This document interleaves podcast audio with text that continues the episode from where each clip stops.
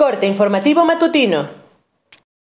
Esto es Mi Morelia Radio, el resumen preciso de los acontecimientos más relevantes con información del portal de noticias más grande de la región. Mi Morelia Radio. Bienvenidos. Este 2 de junio de 2021, estas son las noticias. La tarde del pasado martes, la Fiscalía General de Guanajuato informó la detención del presunto asesino de Alma Rosa Barragán Santiago, candidata de Movimiento Ciudadano a la presidencia municipal de Moroleón.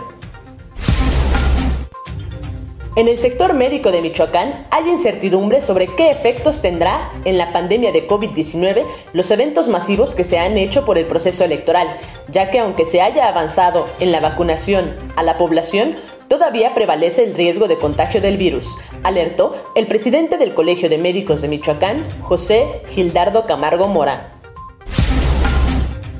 Como resultado de tareas de investigación, la Fiscalía General del Estado de Michoacán aseguró tres ejemplares caninos que se encontraban viviendo en condiciones deplorables, esto en un domicilio en la colonia Loma Bonita, en la capital michoacana.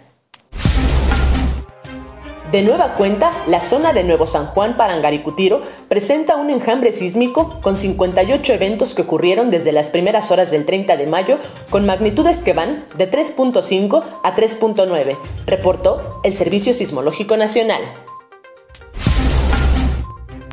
Durante la noche del pasado martes, estudiantes de la Escuela Normal Rural Vasco de Quiroga de Tiripetío bloquearon las vías carreteras de Morelia a Pátzcuaro para exigir la liberación inmediata de jóvenes detenidos durante una manifestación que realizaban en el municipio de Seaguayo.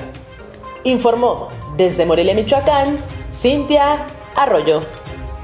Esto fue Mi Morelia Radio. Te invitamos a que estés siempre bien informado. www.mimorelia.com Mi Morelia Radio. Hasta la próxima.